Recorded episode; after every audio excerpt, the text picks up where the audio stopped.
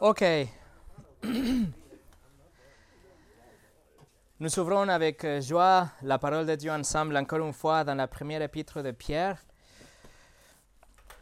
La première épître de Pierre, chapitre 2. Et nous revenons encore une fois à cet épître écrit pour un temps tel que celui-ci. En Pierre chapitre 2.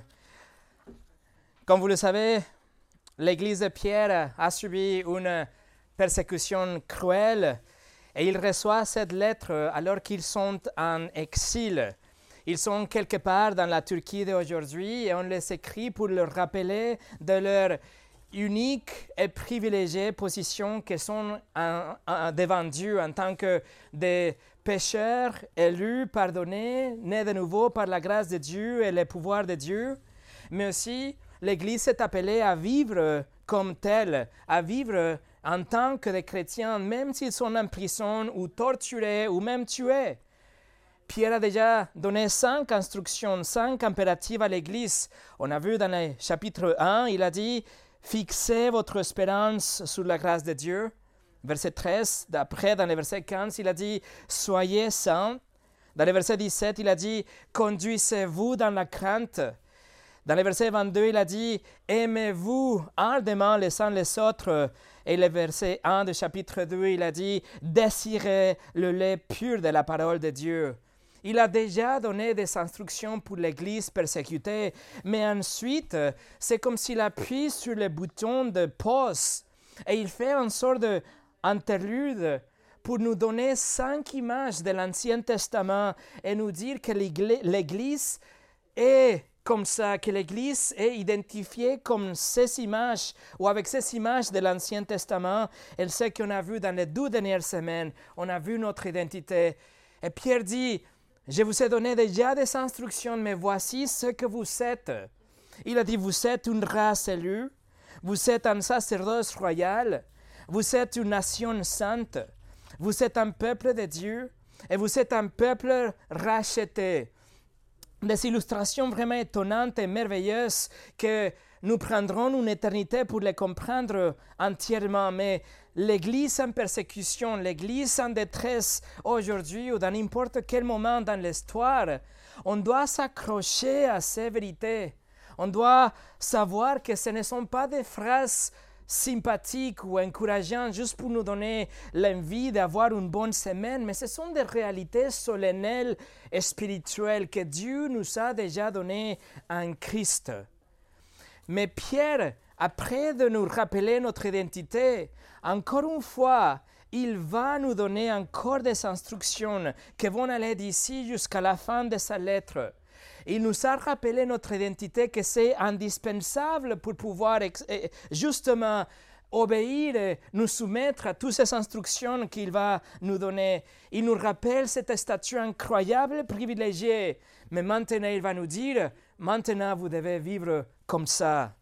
Et aujourd'hui, donc, on va commencer cette douzième moitié de l'épître euh, dans la structure de cette lettre, on va dire qu'ici commence la douzième moitié qui va aller jusqu'au chapitre 4, verset 11. La première moitié qu'on a déjà étudiée, c'était presque des, arguments théologiques avec quelques applications par ici, par là. Mais cette douzième partie, c'est le contraire. C'est que des applications avec des, des, théories euh, théologiques euh, dans des plus courts segments jusqu'à la fin de cet épître. Autrement dit, Pierre nous expliquait ce que nous sommes. Et maintenant, il va nous dire, voici comment vous devez vous conduire dans la vie. Vous devez avoir une vie parfaite, une vie excellente, des attitudes comme Christ, une vie pieuse dans la vie en tant que des gens libres, mais aussi en tant que des gens dans une prison ou dans un environnement hostile. C'est ce que Dieu commande pour nous, mes amis. Une vie pieuse, une vie ou une conduite excellente. Et c'est ce qu'on va voir aujourd'hui. Mais avant de commencer, on va prier ensemble. Seigneur, nous sommes devant ta, ta parole et ces impératifs qu'on va voir aujourd'hui qui sont impossibles de suivre et d'obéir pour un, quelqu'un qui ne te connaisse pas. Mais Seigneur, nous qui on te connaît, nous qui on a reçu ton Saint-Esprit, on se jette devant ton trône et on se tient de tes pieds pour te demander, s'il te plaît, de faire grâce et nous donner des oreilles aujourd'hui, un, un cœur ouvert pour recevoir, mais aussi une envie d'appliquer ce qu'on va voir dans notre vie quotidienne. Seigneur, que ce temps ne, soit pas juste jeté sans aucune implication et répercussion pour notre vie, mais Seigneur, aide-nous à être ici présente, à recevoir et après appliquer par la suite. Au nom de Jésus. Amen. Et le message aujourd'hui s'appelle Une conduite excellente. Et on va lire notre texte que c'est en Pierre chapitre 2, versets 11 et 12. Pierre écrit, Bien-aimés, je vous exhorte, comme étrangers et voyageurs sur la terre, à vous abstenir de convoitises charnelles qui font la guerre à l'âme.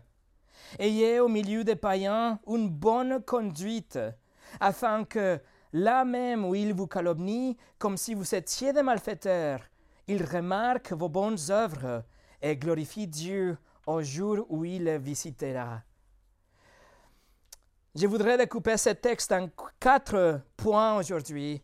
On va voir le témoignage interne, suivi par la guerre interne. Numéro 3, le témoignage externe. Et numéro 4, une victoire externe. Regardez la première chose, un témoignage interne.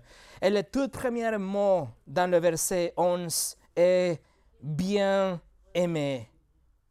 Très importante. Pierre commence cette deuxième moitié de son épître et nous rappelant à l'Église que nous sommes le bien-aimé de Dieu. Le mot agapeto, qui vient de ce verbe agape, le type d'amour que c'est l'amour parfait, l'amour ultime que seulement Dieu peut donner. Il nous dit que nous sommes les bénéficiaires de l'amour parfait de Dieu. Il avait déjà dit dans le chapitre 1, vous vous souvenez, il a dit que nous étions connus en avance par Dieu, la préscience de Dieu, qui fait référence à cet amour qu'il a donné à son Église avant même que le temps commence. Nous sommes le bien-aimé de Dieu parce que Christ est mort que pour nous. Il est mort pour un groupe spécifique de gens, pour ses cellules, pour son Église. Nous sommes le bien-aimé de Dieu. En Romains 5, 8, Paul a écrit Dieu, Dieu prouve son amour envers nous. On sait que lorsque nous étions des pécheurs, Christ est mort pour nous. Et bien sûr, avec la incroyable richesse de notre identité en Christ que Pierre a déjà décrit dans les deux versets précédents, nous pouvons voir sans aucun doute que nous sommes vraiment les bien-aimés de Dieu. Mais non seulement nous sommes aimés par Dieu, mais Pierre nous a appelés, si vous vous souvenez, à la fin du chapitre 1, il dit qu'on doit, nous, nous aimer les uns les autres avec le même amour, agape, L'amour de Dieu qu'on a reçu, on doit le propager au sein de notre communauté, au sein du peuple de Dieu.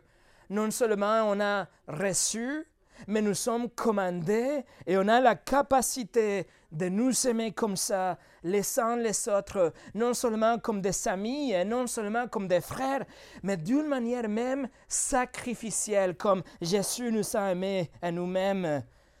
Et Pierre, il écrit en tant qu'un apôtre de Christ, mais il dit qu'il les aime aussi.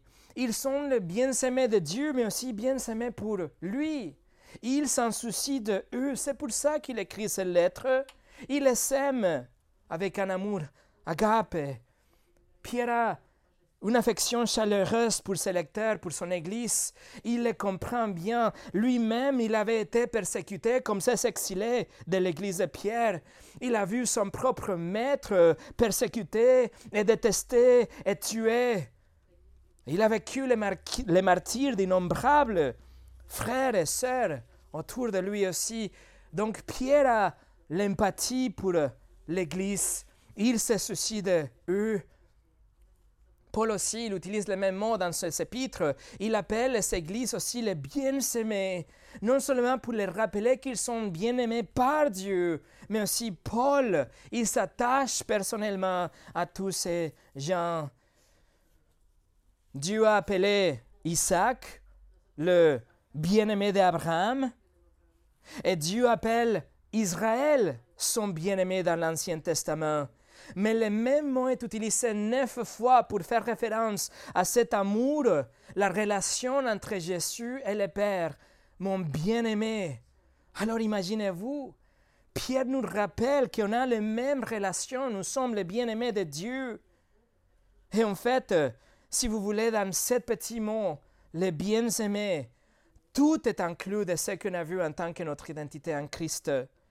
Les cinq images merveilleuses de l'Ancien Testament qui, que, dépiquent notre euh, position devant Dieu découlent de ce fait que nous sommes les bien-aimés de Dieu, aimés par Dieu individuellement, mais aussi collectivement. Alors, mes amis, la prochaine fois que quelqu'un exprime son mépris à votre égard, la prochaine fois que quelqu'un a un mot méchant contre vous, un regard dénigrant ou une attitude arrogante, souvenez-vous, vous pouvez être détesté par cette personne, mais, oh mes amis, vous êtes le bien-aimé de Dieu. Lorsque l'Église comprend que nous sommes les bien-aimés de Dieu, cela donnera un, un, sens différent à la persécution. Ça va être logique. Nous sommes aimés par Dieu, alors nous ne pouvons pas être aimés par le monde. L'amour de Dieu et l'amour du monde ne sont pas compatibles. C'est puisque nous sommes les bien-aimés de Dieu que nous sommes dans une collision violente avec le monde. Nous ne sommes pas de ce monde. Nous sommes exilés par notre nature parce que nous sommes les bien-aimés de Dieu. Et c'est ça la base de ce que Pierre écrit ici dans le verset 11. Regardez, il dit, Bien-aimés, je vous exhorte, comme étrangers et voyageurs sur la terre. Nous ne serions pas des étrangers et nous ne serions pas des voyageurs sur cette terre si nous n'étions pas des bien-aimés de Dieu. Mais parce que Dieu nous aime tellement, alors nous ne pouvons pas être aimés par ce monde. Pierre nous appelle deux choses, des étrangers et voyageurs. La première chose, étranger, littéralement, c'est super les Grecs. littéralement, ça veut dire se mettre à côté de la maison de quelqu'un, habiter à côté de la maison, pas dans la maison, mais juste à côté. Puisque nous n'appartenons pas à ce monde, puisque nous sommes euh, étrangers à leurs valeurs et à leurs coutumes, alors nous vivons à côté du système de ce monde. C'est ce que Paul a rappelé à l'église en Philippe aussi, Philippiens 3, 20. Il dit, mais nous, nous sommes citoyens des cieux. Alors nous sommes des citoyens des cieux, c'est-à-dire qu'ici nous sommes que des voyageurs, nous sommes que des visiteurs dans ce monde. Du berceau à la tombe, nous sommes des passages. Nous n'appartenons pas à ce monde. Nous sommes en train d'atteindre notre citoyenneté pleine aux cieux, au paradis. La plénitude de notre héritage que Pierre a déjà décrit dans le chapitre 1. Mais en attendant, nous vivons à côté de ce monde. Doucement, nous sommes des voyageurs, nous sommes des nomades. Littéralement, le grec, ça veut dire nous sommes des résidents temporaires, nous sommes des pèlerins. Nous sommes les gens qui sont en train de voyager d'un endroit à un autre et nous faisons un bref séjour ici, mais nous, nous bougeons vers notre destination finale. Pierre utilisait ce mot dans sa salutation, si vous vous souvenez. Nous sommes ici que à, court terme, des visiteurs que, que passent et se vont demain. Hébreu 13, 14 nous le dit aussi. Nous n'avons point ici-bas de cité permanente, mais nous cherchons celle qui est à venir. Alors la prise de conscience que les chrétiens n'ont pas un foyer permanent ici-bas doit être un grand réconfort pendant la période des épreuves, mais spécifiquement pendant le temps de persécution. Écoutez, moi, je suis un étranger et je suis un exilé par rapport au monde, mais je suis bien aimé par rapport à Dieu. Et vous savez quoi? Je suis bien avec ça. Ça me va bien. Pas de problème. Voilà notre témoignage interne. On doit reconnaître les deux notions qui sont extrêmes et qui sont opposées mais sont néanmoins vraies. On doit garder les deux extrêmes dans une tension. Nous sommes bien aimés par Dieu, mais nous sommes exilés dans ce monde. Si on arrive à comprendre ça, nous allons arriver à réorienter notre position et notre compréhension de la société qui nous entoure et de notre rôle à jouer aujourd'hui dans ce monde. Bien aimé par Dieu, mais exilé dans ce monde. Ça, c'est le témoignage interne. Numéro 2, une guerre interne non seulement il y a un témoignage interne, mais aussi il y a une guerre à l'intérieur de chaque vrai chrétien. Regardez le verset 11.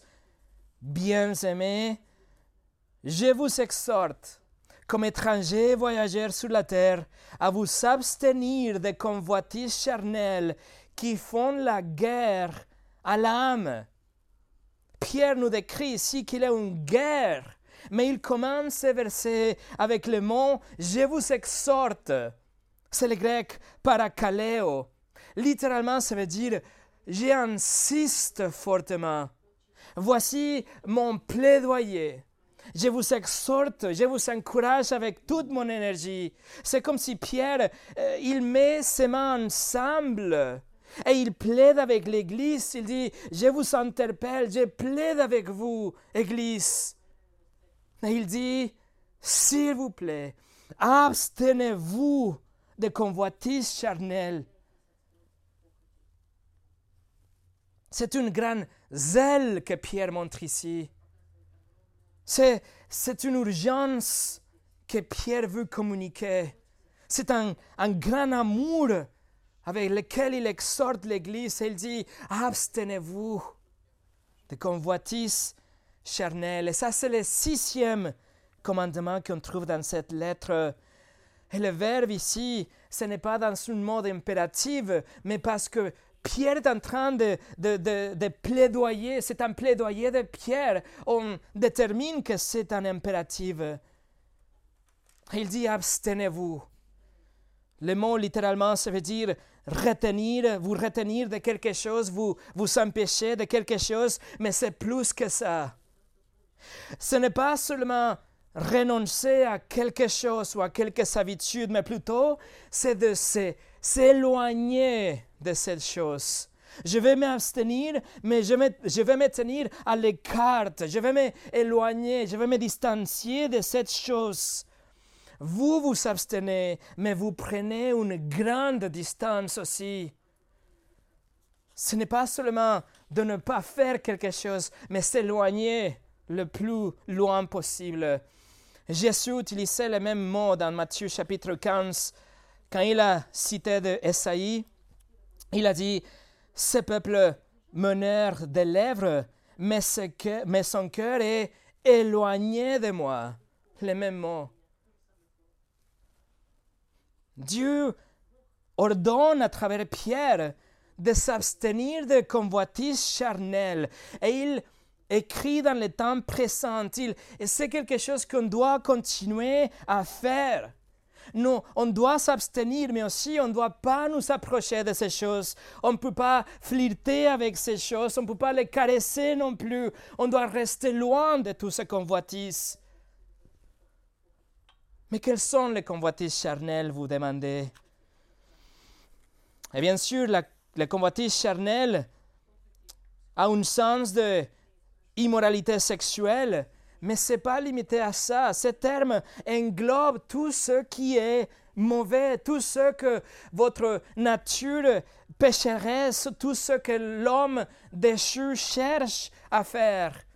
Tous les envies charnelles en tant qu'un être déchu, que tous ces, tous ces envies qui essayent de se manifester à travers notre corps, notre bouche, notre pensée, c'est la nature complètement dépravée qui prend le dessus et qui essaye de contrôler les chrétiens et qui essaye de remplir votre pensée, votre vie et votre, vos actions avec quelque chose qui est contre la parole de Dieu et la volonté de Dieu. Tout ça, c'est le convoitise charnel.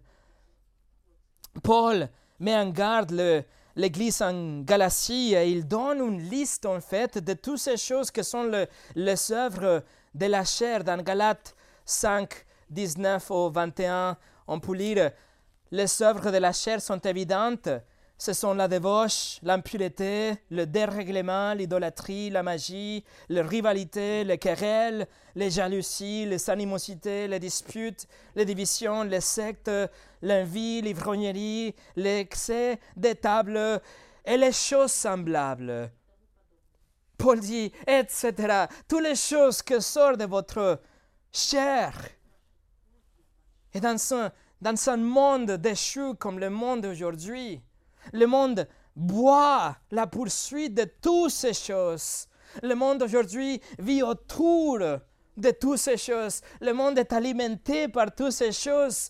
Et le plus qu'une personne agisse en fonction de tous ces désirs charnels, cette personne plus est respectée, plus est reconnue, plus est célébrée. Les gens, ils, s'applaudissent, ils encouragent, ils disent oui, il faut suivre tous ces désirs. Mais vous, vous êtes un étranger. Vous, vous habitez juste à côté parce que vous n'êtes pas d'accord. Et c'est exactement ce que Pierre écrit. Il dit, vous, vous êtes des étrangers, vous êtes des voyageurs, vous étiez avec eux, oui, vous participiez à beaucoup de leur convoitise, vous aviez choisi même de promouvoir et célébrer toutes ces choses. Mais vous n'appartenez plus à ce monde. Vous avez un, set différent de valeurs et aujourd'hui vous êtes tout simplement des passages. Donc, mes frères et mes sœurs, abstenez-vous de convoitises charnelles. La société gréco-romaine du premier siècle marginalisait les chrétiens tout simplement parce qu'ils étaient différents. Ils étaient tellement différents qu'ils étaient considérés comme des gens dangereux. L'écrivain romain Suétonis considérait le christianisme comme quelque chose de malveillant et maléfique. L'historien romain Tacitus, il a décrit le christianisme comme une superstition dangereuse et les chrétiens comme une race qui était détestée parce qu'ils avaient, je cite, des pratiques néfastes. Pourquoi pratiques néfastes? Tout simplement parce qu'ils s'habitaient juste à côté. Ils s'abstenaient de toutes ces choses que le monde faisait. Et c'est ce que Pierre écrit.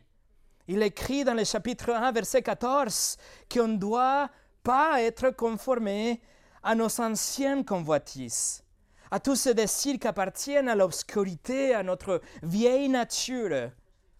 Dans le chapitre 2, verset 9, il écrit qu'on était arrachés de ce royaume de ténèbres vers la lumière. Et maintenant, il écrit que nous devons nous abstenir de tous ces convoitises charnelles. Le message est le même et il le répète car c'est important. Vous voyez, notre non-appartenance à ce monde, ça ne va pas dire qu'on va nous éloigner, on va vivre quelque part tout isolé, non. Ce que ça veut dire, c'est qu'on va tirer notre standard pour la vie de notre pays que c'est le paradis, de notre culture que c'est l'Église, de notre constitution que c'est la parole de Dieu, de notre roi que c'est le Seigneur Jésus-Christ, mais pas de ce monde. Et non seulement nous sommes commandés à nous abstenir de tous ces convoitises charnelles sur la base que nous sommes bien aimés de Dieu et que nous n'appartenons pas à cet endroit, que nous sommes des séjournantes et des exilés. Mais Pierre nous met en garde. Il dit aussi, vous devez vous abstenir parce que nous sommes en guerre. Regardez le verset 11 encore une fois. Bien-aimés, je vous exhorte comme étrangers voyageurs sur la terre, à vous abstenir de convoitises charnelles qui font la guerre à l'âme. Et vous ne le voyez ici, mais dans le grec, il y a un pronom qui indique que, en fait, c'est le caractère de tous ces convoitises qui sont en train de faire la guerre contre l'âme de chaque croyante. C'est la nature de ces convoitises qui font la guerre. Regardez pour un moment Romains chapitre 7. Le livre de Romains chapitre 7, l'apôtre Paul comprenait bien cette guerre à l'intérieur de nous. Romains chapitre 7, à partir de verset 19. Paul écrit, Je ne fais pas le bien que je veux, et je fais le mal que je ne veux pas. Et si je fais ce que je ne veux pas, ce n'est plus moi qui le fais, c'est le péché qui habite en moi. Je trouve donc en moi cette loi. Quand je veux faire le bien, le mal est attaché à moi. Car je prends plaisir à la loi de Dieu selon l'homme intérieur, mais je vois dans mes membres une autre loi qui lutte contre la loi de mon entendement et qui me rend captif de la loi du péché qui est dans mes membres. Voilà la guerre interne qu'on doit mener chaque jour et constamment. Votre chair désire d'offenser les politiciens, mais Dieu dit, abstiens-toi. Votre chair désire, elle veut tricher pour pouvoir gagner. Dieu dit, abstiens-toi. Votre chair souhaite ajouter d'informations plier l'information, diminuer l'information pour plaire les gens. Dieu dit abstiens-toi. Votre chair a l'envie de voir, regarder, consommer des choses immorales. Dieu dit abstiens-toi. Votre chair a besoin de montrer à quel point vous êtes bouleversé et en colère et vous devez gagner un argument. Dieu dit abstiens-toi. Paul a écrit aux Galates, Galates 5, 17, la chair a des désirs contraires à ceux de l'esprit, et l'esprit a des contraires à ceux de la chair. Ils sont opposés entre eux, afin que vous ne fassiez point ce que vous voudriez. C'est ce que nous vivons chaque jour, n'est-ce pas? Il y a ce, ce mouvement qui va et vient constamment. Et en fait, lorsque Pierre écrit ici que, nous, que, que, euh, ces convoitises font la guerre, il utilise un mot très fort qui implique une campagne militaire à long terme. Ça veut dire que ce n'est pas juste un, un attaque surprise que vous gagnez, c'est tout, mais c'est une large, grande poursuite, une agression constante, implacable. C'est une attaque acharnée, malveillante de chaque jour et tout le temps. Et c'est pour ça, si vous êtes toujours dans Romains chapitre 7, que Paul crie dans les versets 24 et 25, il dit, Misérable que je suis, qui me délivérera de ce corps de mort? Et verset 25, il dit, Grâce soit rendue à Dieu par Jésus-Christ notre Seigneur. Ça veut dire que en dehors de Jésus-Christ, mes amis, vous êtes à la portée de l'ennemi, vous êtes euh, à la portée de tous ces convoitises. Vous ne pouvez pas même les combattre vraiment. Et si vous essayez de combattre ces convoitises charnelles, vous serez juste comme un gamin avec un pistolet en bois contre la puissance pleine d'un pays nucléaire. Si vous revenez à 1 Pierre chapitre 2, versets 11, regardez, cette guerre interne est contre votre âme. Il écrit, bien, bien-aimé, je vous exhorte, comme étrangers, voyageurs sur la terre, à vous abstenir des convoitises charnelles qui font la guerre à l'âme. C'est une, c'est une vraie guerre contre votre âme. Une vraie guerre qui fait que des mercenaires, des tanks, des avions et des missiles, et Poutine et Zelensky et l'OTAN, tout ça ressemble à des bébés vis-à-vis à cette guerre contre votre âme. De chaque jour en plus. Pierre est en train de personnaliser ou, ou, plutôt personnifier les convoitises charnelles. Et il dit écoutez Église, la vraie guerre, ce n'est pas contre Néron, ce n'est pas contre l'Empire romain. La vraie guerre, c'est contre les désirs charnels dans votre âme. Néron peut blesser votre corps, mais le vrai ennemi a comme la cible votre propre âme.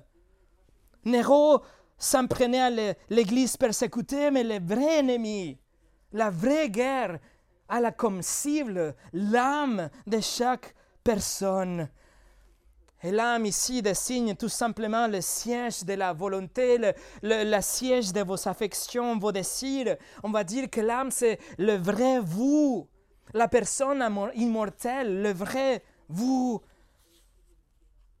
Et tout ce convoitise pécheresse, il essaye de gagner la guerre. Il essaie de vous attaquer. Et s'ils gagnent, ils vous rempliront avec une attitude euh, complaisante. Vous serez passif dans votre vie chrétienne. Vous serez, vous prêt à faire des compromis, à, à désobéir. Vous allez juste, euh, ils vont pervertir votre désir, ils vont asservir votre volonté, ils vont obscurcir votre intelligence et votre jugement, ils vont pas cesser de vous attaquer et vous bombarder jusqu'à que vous perdez votre joie et votre paix. Et vous devenez complètement inutile et inefficace pour le corps de Christ. Vous allez devenir un obstacle et un pierre, une pierre d'achoppement et une maladie contagieuse à l'intérieur d'une église. C'est pour ça, Pierre est en train de plaider, il implore l'église de s'abstenir de s'éloigner, de se, démarquer, non seulement de ne pas faire, mais se distancier de tous ces convoitises qui constamment et avec toute leur énergie et avec toute leur malveillance, ils attaquent votre âme vicieusement et chaque jour. C'est une guerre contre votre âme. Vous voyez, mes amis, lorsque vous êtes devenus des chrétiens, tous ces convoitises charnelles n'ont pas disparu dans ce moment. Au contraire, maintenant ils sont en train de faire la guerre. ils mènent la guerre la plus terrible de toutes les guerres contre votre âme même. Avant, vous étiez des amis avec tous ces convoitises, mais maintenant ils vont vous détruire. Et Pierre vous implore, et je vous implore, éloignez-vous, abstenez-vous de tous ces convoitises. Edmund Clowney, un théologien et professeur, a écrit ça la vie de sainteté est la vie de foi dans laquelle les croyants se jettent de plus en plus dans le bras du Seigneur et cherchent la puissance du Saint-Esprit ainsi que la sagesse et le réconfort de la Bible pour combattre le monde, la chair et le diable. Donc nous avons un témoignage interne et une guerre interne aussi. Numéro 3, il y a un témoignage externe. Regardez le verset 12, la première partie. Pierre écrit, Ayez au milieu des païens une bonne conduite. Pierre dirige son attention maintenant de cette guerre invisible à une conduite visible de tous les croyants plus de batailles vous allez gagner dans cette guerre interne, plus vous serez en mesure de vivre comme ça. Alors votre, votre témoignage dépend de toutes ces victoires ou tous ces échecs de cette guerre interne. Le texte originel ne commence pas une nouvelle phrase ici, mais tout c'est consécutif. C'est le même, c'est le même, euh, la même phrase. Il dit, il faut pas faire ça, mais il faut faire ça. Abstenez-vous et ayez. C'est comme si c'était les deux faces de la même pièce. Vous abstenir et avoir. Et ça, c'est le septième commandement dans cette lettre. Vous devez avoir une bonne conduite. Et conduite, tout simplement, faire référence à un mode de vie, à votre vie quotidienne, la vie de jour au jour, non seulement quand vous êtes parmi les croyantes dans des temps de paix, mais aussi lorsque vous êtes parmi les non-croyantes, même au milieu de la persécution. Mais le mot que Pierre utilise ici pour bonne conduite est beaucoup plus que ça. Ça veut dire plutôt excellente.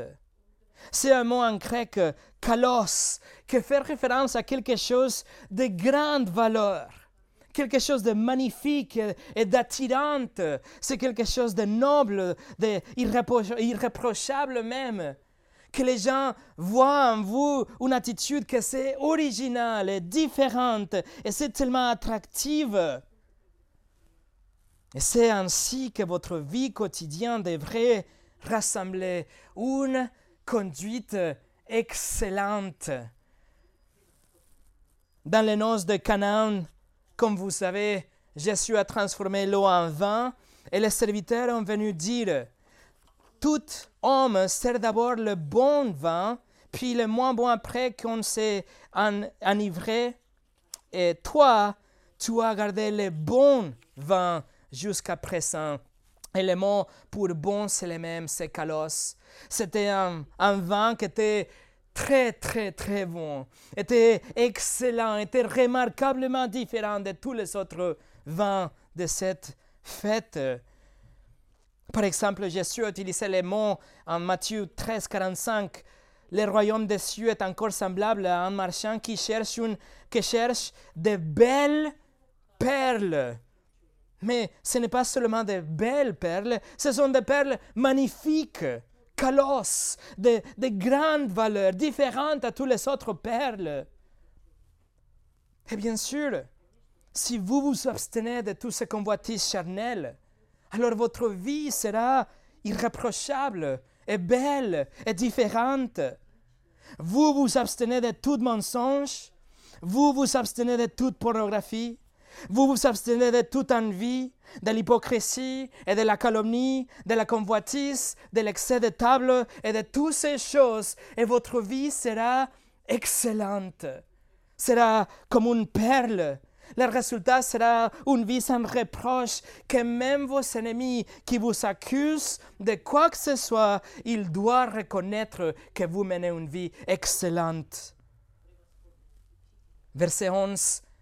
Vous vous abstenez de convoitises charnelles. Verset 12, le résultat, vous allez avoir des conduites de vie excellentes. Et Pierre écrit précisément dans le verset 12 qu'il faut le faire au milieu de païens. C'est référent au monde non croyant. Peu importe tous ceux qui sont autour de vous, ou s'ils vous détestent, s'ils vous critiquent, votre vie doit être excellente publiquement. Laissez-les voir votre vie. Ça, c'est le but. Que tout le monde le voit. L'agent, bancaire, les clients mécontents, les voisins colériques, les juges injustes, les politiciens corrompus, les patrons abusifs, les membres de la famille égoïste, les collègues moqueurs, les soldats romains détestables, l'empereur assoiffé de sang, que tout le monde voit. Peu importe la taille de pierre qu'il vous lance, qu'il voit que votre vie continue à être excellente ça veut dire visiblement irréprochable, attirante même pour les non-croyants, une vie différente de tout le reste. Regardez au milieu de verset 12. Ayez au milieu des païens une bonne conduite, afin que, là même où ils vous calomnient, comme si vous étiez des malfaiteurs, ils remarquent vos bonnes œuvres et glorifient Dieu au jour où il la visitera. les non-croyants vous calomnient, ils vous dépeignent comme des malfaiteurs. Non, moi, ils observent vos bonnes œuvres. Et d'ailleurs ici, le même mot est utilisé pour bonnes œuvres, ce sont des excellentes œuvres. Mes amis, nous ne sommes pas appelés à échapper à la réalité, être éloignés, ignorants de ce qui se passe dans le monde ou dans notre communauté. Non, on est appelé à vivre parmi eux, mais vivre d'une façon tellement différente et excellente que les gens voient nos bonnes œuvres, notre vie en tant qu'excellente. Faire le bien est la base de la crédibilité chrétienne, parce que même l'univers païen, il va voir ça et ils vont reconnaître que nous sommes différents. Et pour le reste de cet épître, Pierre va nous donner des scénarios spécifiques, comment on doit se comporter vis-à-vis -vis à les autorités, le gouvernement, notre employeur, notre mariage, etc que notre vie dans n'importe quelle sphère, quel domaine soit excellente. Les chrétiens ont été accusés de beaucoup de choses, mais Pierre utilise ici le mot malfaiteur, que c'était en fait le terme favori pour accuser les chrétiens en raison de leur manque de volonté d'agir comme les autres, comme ce qui était considéré comme normal. Parce qu'ils ne faisaient pas ce que les autres faisaient, ils s'étaient de malfaiteurs. L'étiquette était là. C'était, c'est un vrai paradoxe, n'est-ce pas? Les croyantes conduisent leur vie d'une façon excellente et ils sont considérés comme des malfaiteurs. Et ils s'étaient considérés comme des rebelles contre Rome il s'était accusé d'être responsable des activités de subversion contre le gouvernement. Il s'était accusé d'athéisme parce qu'il ne vénérait pas, le, panthéon de Dieu romain. Il s'était accusé de s'insurger parce qu'il n'affirmait pas César comme leur Seigneur et ils ne lui ils ne ont pas offert d'encens à son image non plus. Il s'est accusé de beaucoup de choses. Il s'était calomnié. Il disait qu'il s'était des malfaiteurs. Mais Pierre dit, dans ce qu'il vous calomnie, prouvez qu'ils sont torts à travers de bonnes actions. Qu'ils voient. La seule façon de repousser toutes ces accusations, c'est de vivre une vie complètement excellente. Les non-croyants vont voir ça. Les non-croyants pourraient ne pas lire la Bible, mais ils lisent votre vie. Les non-croyants peuvent ne pas entendre une prédication, mais ils entendent vos paroles. Les non-croyants ne, ne, vont pas visiter une église, mais ils vont visiter votre maison. C'est votre vie exceptionnelle, mes amis, qui à la fin de compte donnera une plateforme pour l'évangile. Votre témoignage vivante va ouvrir une porte à l'évangile. Votre vie, c'est le prologue et l'épilogue à ce chef-d'œuvre que c'est l'évangile au milieu. Ça, c'est le témoignage externe. Mais quel est l'objectif pour ça? Numéro 4, une victoire externe. Verset 12. Ayez au milieu des païens une bonne conduite afin que là même où il vous calomnie, comme si vous étiez des malfaiteurs, il remarque vos bonnes œuvres et glorifie Dieu au jour où il visitera. Alors que vous vous abstenez de tout ce convoitises charnel et vous vivez une vie excellente, vous êtes en train de créer des opportunités pour l'évangélisation. Et le résultat, c'est que ceux qui vous calomnient, ils arrivent à la repentance et la foi en Christ. Et donc, ils glorifient Dieu. Et ça, c'est la victoire externe que révèle de bien des disciples, qu'ils passent de la blasphème à glorifier Dieu avec leur bouche. C'est ce que Jésus a dit dans le sermon sur la montagne, Matthieu 5, 16. Il a dit que votre lumière luise ainsi devant les hommes, afin qu'ils voient vos bonnes œuvres. Elle utilise le même mot, kalos, excellente œuvre. et qu'il glorifie votre Père qui est dans les cieux. Vous voyez en fait ce que Pierre est en train de faire, c'est juste reprendre ce qu'il avait déjà euh, entendu dire à Jésus-Christ. Que le monde voit votre vie et vos œuvres excellentes, que votre vie valide ce que vous avez partagé par votre bouche, que le fait que vous êtes euh, né de nouveau soit une opportunité pour vivre de cette façon et que eux, ils se demandent et se posent des questions et que vous ouvrez votre bouche pour partager l'évangile et qu'ils soient sauvés et qu'ils glorifient Dieu. Pierre utilise une expression de l'Ancien Testament dans la Bible de Genève. C'est traduit comme le jour où il visitera.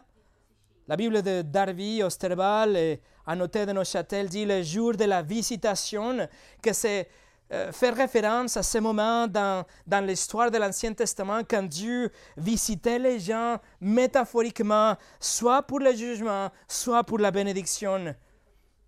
Par contre, dans le Nouveau Testament, il fait référence tout le temps à ce moment de notre salut. Lorsque Dieu vous visite, il vous sauve. Et pour finir, les non-croyants ne vont pas glorifier Dieu quand ils voient votre vie, mais ils vont glorifier Dieu quand, à travers votre vie excellente, la porte est ouverte pour l'Évangile et ils viennent à la repentance et la foi en Christ. Et Dieu le visitera pour le sauver.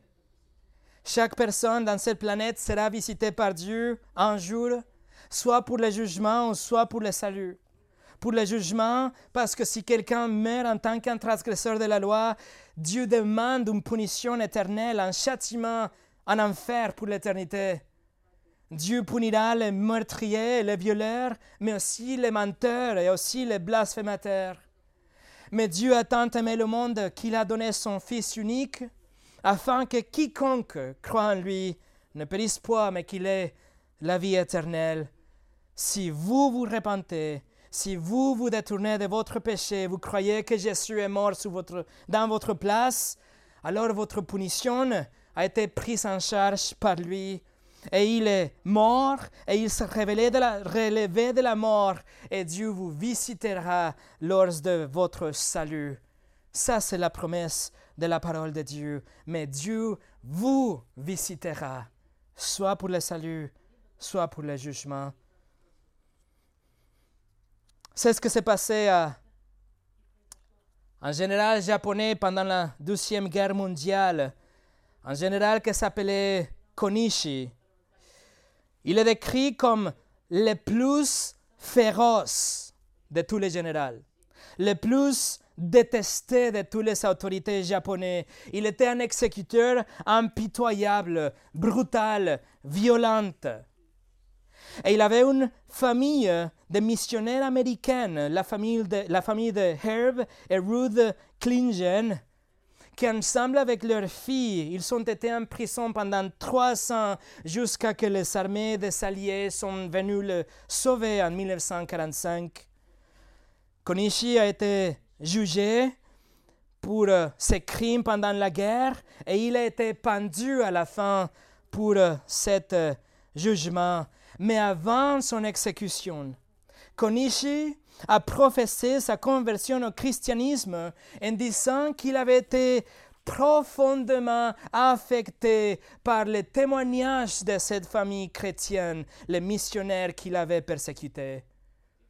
Mes amis, voilà la victoire externe. Général Konishi, un homme horrible, pardonné par une grâce incroyable, visité par Dieu, pardonné, racheté, en paradis aujourd'hui, parce que la vie chrétienne est vertueuse de cette famille. La conduite excellente, même en prison, était tellement puissante que la porte pour l'évangile était ouverte et lui, il a professé sa foi en Christ. Il s'est détourné de ses péchés et il a reçu Jésus comme son Seigneur et son Sauveur. Quelle victoire externe pour une conduite excellente. Mes amis, abstenez-vous des convoitises charnelles. Gardez une conduite excellente, afin que les conichi dans votre vie, tous ceux que vous détestez autour de vous aujourd'hui ou demain, ils glorifieront Dieu un jour lorsque Dieu les visite dans le salut. Et ça, c'est le pouvoir de l'Évangile suite à l'obéissance chrétienne. Prions.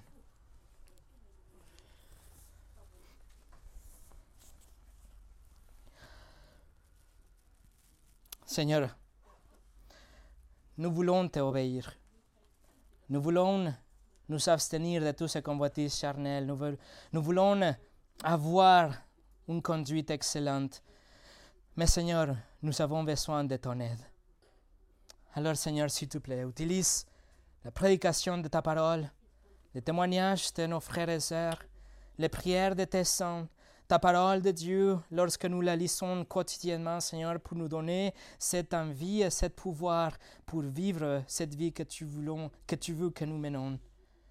Seigneur, aide-nous à mener cette guerre, à obtenir des victoires dans cette, cette bataille avec notre âme. Et donne-nous, Seigneur, l'opportunité de voir cette victoire externe. Sauve des gens autour de nous à travers ton évangile, mais utilise notre conduite, Seigneur, et notre obéissance pour obtenir les résultats que tu as déjà prévus de l'éternité passée. Merci, Seigneur, que ta grâce est plus grande que tous nos péchés et que tu es prêt aujourd'hui à sauver tous ceux qui viennent à toi. Au nom de Jésus. Amen.